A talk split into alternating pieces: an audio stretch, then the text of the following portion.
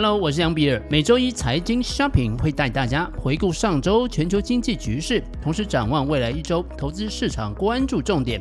内容涵盖台股、美股、加密货币市场。欢迎收听。美国三大市场上周在各种多空的消息交互影响之下呢，是小幅涨跌的，其中科技股的表现最好。道琼工业指数是下跌了零点一五个百分点，指数位置现在是三万三千九百二十六点。S M P 五百是上涨了一点六二个百分点，指数的位置现在是四千一百三十六点。纳斯达克指数则是上涨了三点三一个百分点，指数现在来到了一万两千零六点。台股呢，上礼拜是总共上涨了四点四八个百分点，指数现在位置是一万五千六百零二点。台股新春开红盘，直接就越过了年线，目标价呢，目前我们还是看一万六千点左右。那操作策略啊，则是到一万六千点以后呢，准备要进行出场获利了结了。十年期政府公债的殖利率呢，现在来到了三点五一九个百分点，一个礼拜的时间是上涨了零点三四个百分点。两年期政府公债的殖利率啊，则是四点二八六个百分点。那上周啊，是上涨了二点零三个百分点。三个月的国库券的殖利率现在是四点六五三，四点六五九三个百分点。一周的时间呢，是小跌了零点三八个百分点。如果我们看观察这个倒挂的话呢，十年跟三个月的倒挂依然维持在负的一点一四个百分点，而十年跟两年期的倒挂同样是负的零点七六七五个百分点左右，所以倒挂的状况啊依然是持续当中的。比特币啊，上周的时间呢是小涨了零点六七个百分点，一颗比特币目前的报价是两万三千三百三十九块美金，以太币啊涨幅比较大。一个礼拜时间是上涨了四点二七个百分点，目前一颗以太币的报价是一千六百六十一块美金。接着，上周美股重点呢，其实是三大科技巨头，包含了脸书、苹果跟谷歌呢，都宣布了他们的财报。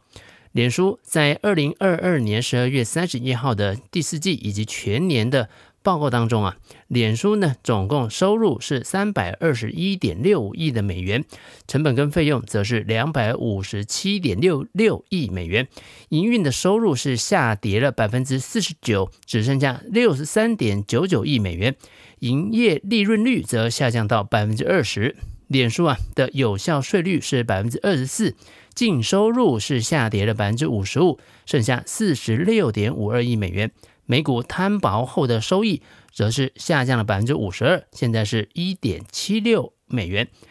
脸书的员工人数同比是增加百分之二十，到了八万六千四百八十二人。同时呢，脸书还宣布了增加四百亿美元的股票回购，也是因为在脸书宣布股票回购了的这个利多消息之下呢，脸书在盘后价格出现了暴涨。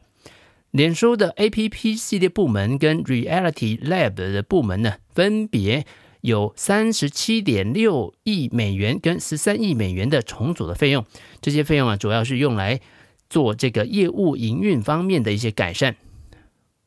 如果我们观察脸书第四季财报的一些亮点的话呢，我们会注意到。公司的净收入成长相当惊人，从第三季度的两千八百万美元呢，上升到第四季度的四千六百万美元，收入也从十七亿美元上升到了二十三亿美元。同时，脸书很明显的在降低它的债务跟权益的比例，这也表示啊，公司更有效率的在管理它的债务。对投资人来说呢，这是一个正面积极的讯号。也意味着呢，脸书目前财务稳定，有能力呢可以寻找其他的成长的机会。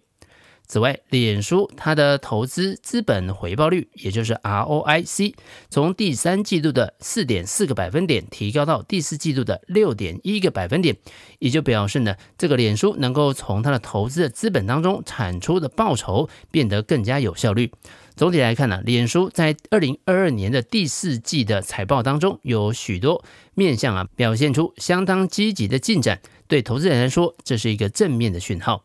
但是，尽管过去这一年来，脸书的销售额成长创纪录，但是脸书第四季度的财报里面依然还是透露了一些令人担忧的讯息。例如，脸书的利润率正在快速的下跌。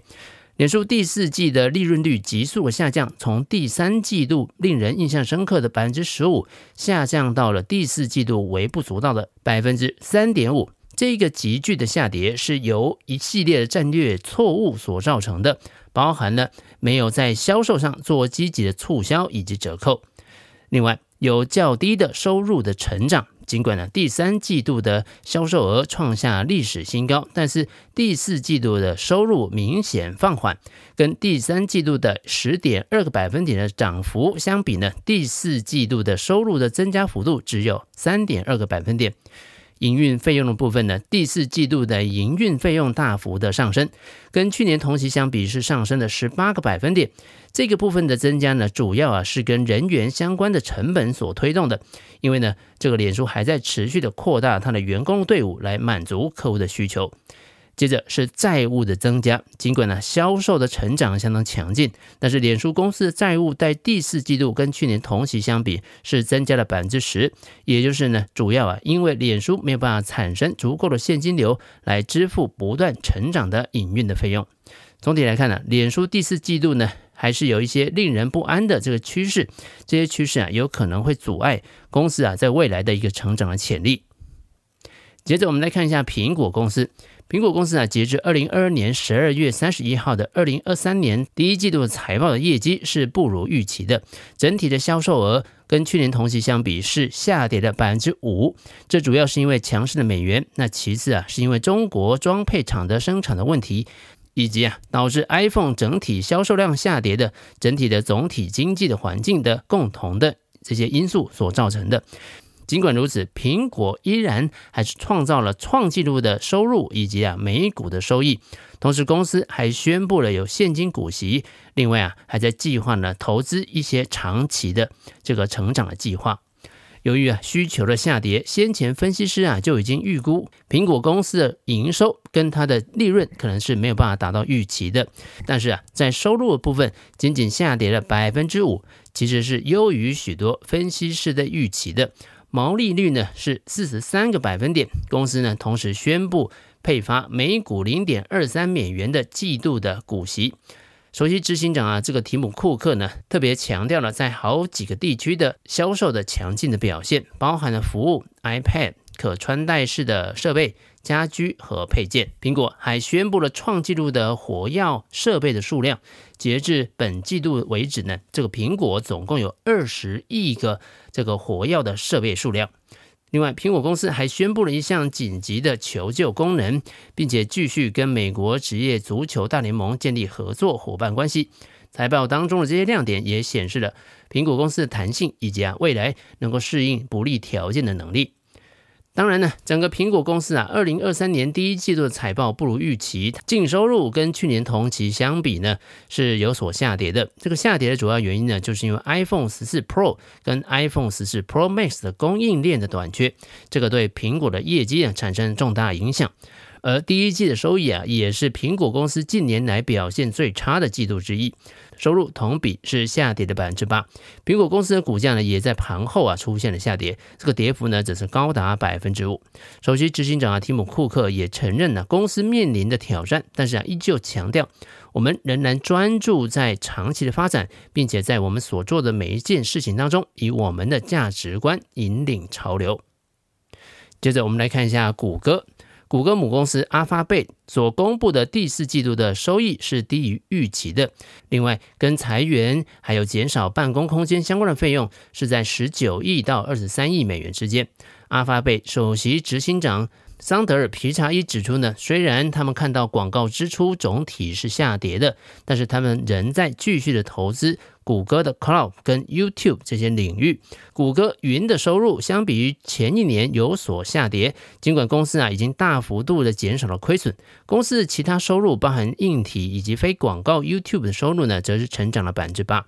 在员工数成长、法律事务费用和广告支出减少的推动之下呢，这个营运费用啊其实大幅的增加了百分之十，而且呢。阿发贝在本季度股票证券上面呢，则是提列了十四点九亿美元的损失。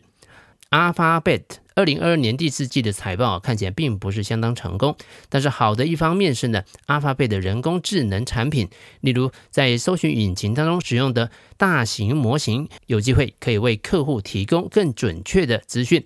这也能够为谷歌在不久将来创造更多的机会。谷歌在二零二二年第四季的每股收益是一点零五美元，比分析师的预估要低了七点九个百分点。这个数字跟去年同期相比是下跌了三十一点四个百分点，也表示啊，阿法贝的财务业绩其实是比预期要来的差的。另外呢，阿法贝的收入跟去年同期相比也是下跌了一点六个百分点，来到四百二十六亿美元。其中 TAC 也是流量获取成本下跌了三点七个百分点。另外，阿法贝的营业利润率跟去年同期相比也下跌了八点五个百分点。第四季度的营运现金流是两百三十六亿美元，这也就表示啊，阿法贝第四季度的财务的表现啊是比预期要来的更加疲弱的。最后，我们来看看亚马逊。亚马逊呢，截至二零二二年十二月三十一号的第四季的财务的业绩呢，跟去年同期相比，二零二二年第四季的净销售额同比是成长了百分之九，到一千四百九十二亿的美元，是比预期要来的更好的。根据 Refinitiv 的这个估计呢，预估值原本是一千四百五十四点二亿美元。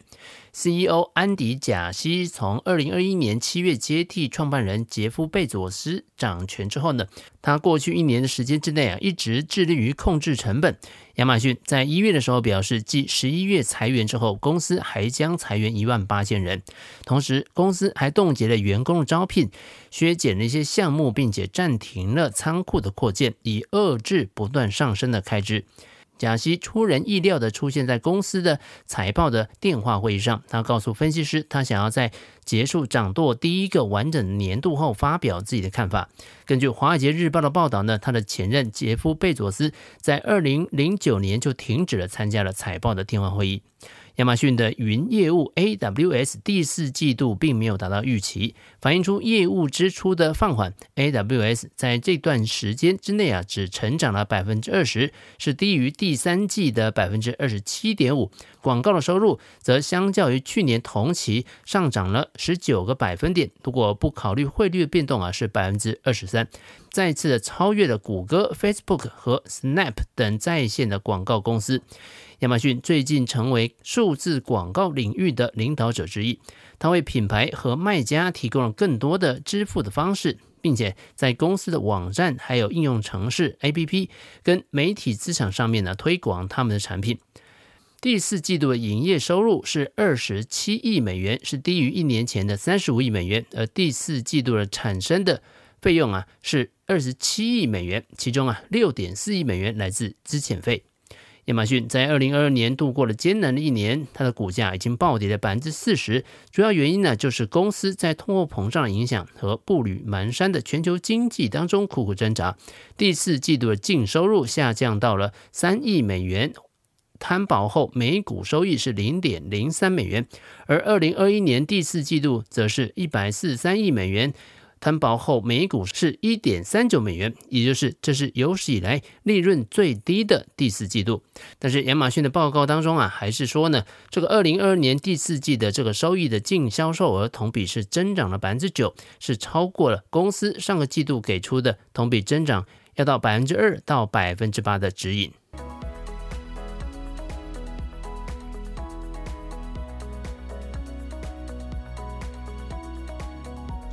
财经 shopping 祝你本周操作顺利，我们下周见。